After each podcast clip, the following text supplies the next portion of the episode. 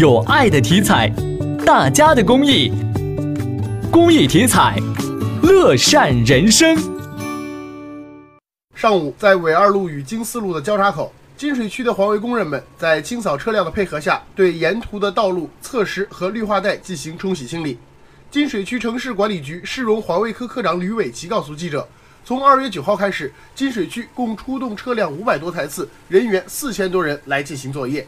人行道，我们每天安排了工人和小水车进行冲洗；快车道由大型作业车辆这样清洗。通过统一部署，我们争取把这个树木上的灰尘全部清洗干净，底下的杂物我们也要进行彻底的清扫。除了金水区以外，其他各区也都相继开展了节前城市大扫除工作。与以往节前城市大扫除不同的是，今年首次将绿化带的清理交于市容环卫部门来进行。这也是城管工作重新划定之后的首次。市容环卫处处长薛方礼，下一步把这个道路的保洁、绿化带的清洗，以及这个白色垃圾的监视，还有市政环卫设施的擦拭和冲洗纳入一体化这个管理。据了解，节前城市大扫除工作将一直持续到年前，期间两万多名环卫工人和四千多辆环卫车辆将全部投入其中，力争通过几天的努力，使我们的城市变得更加干净整洁。薛方礼。通过大扫除，道路达到十净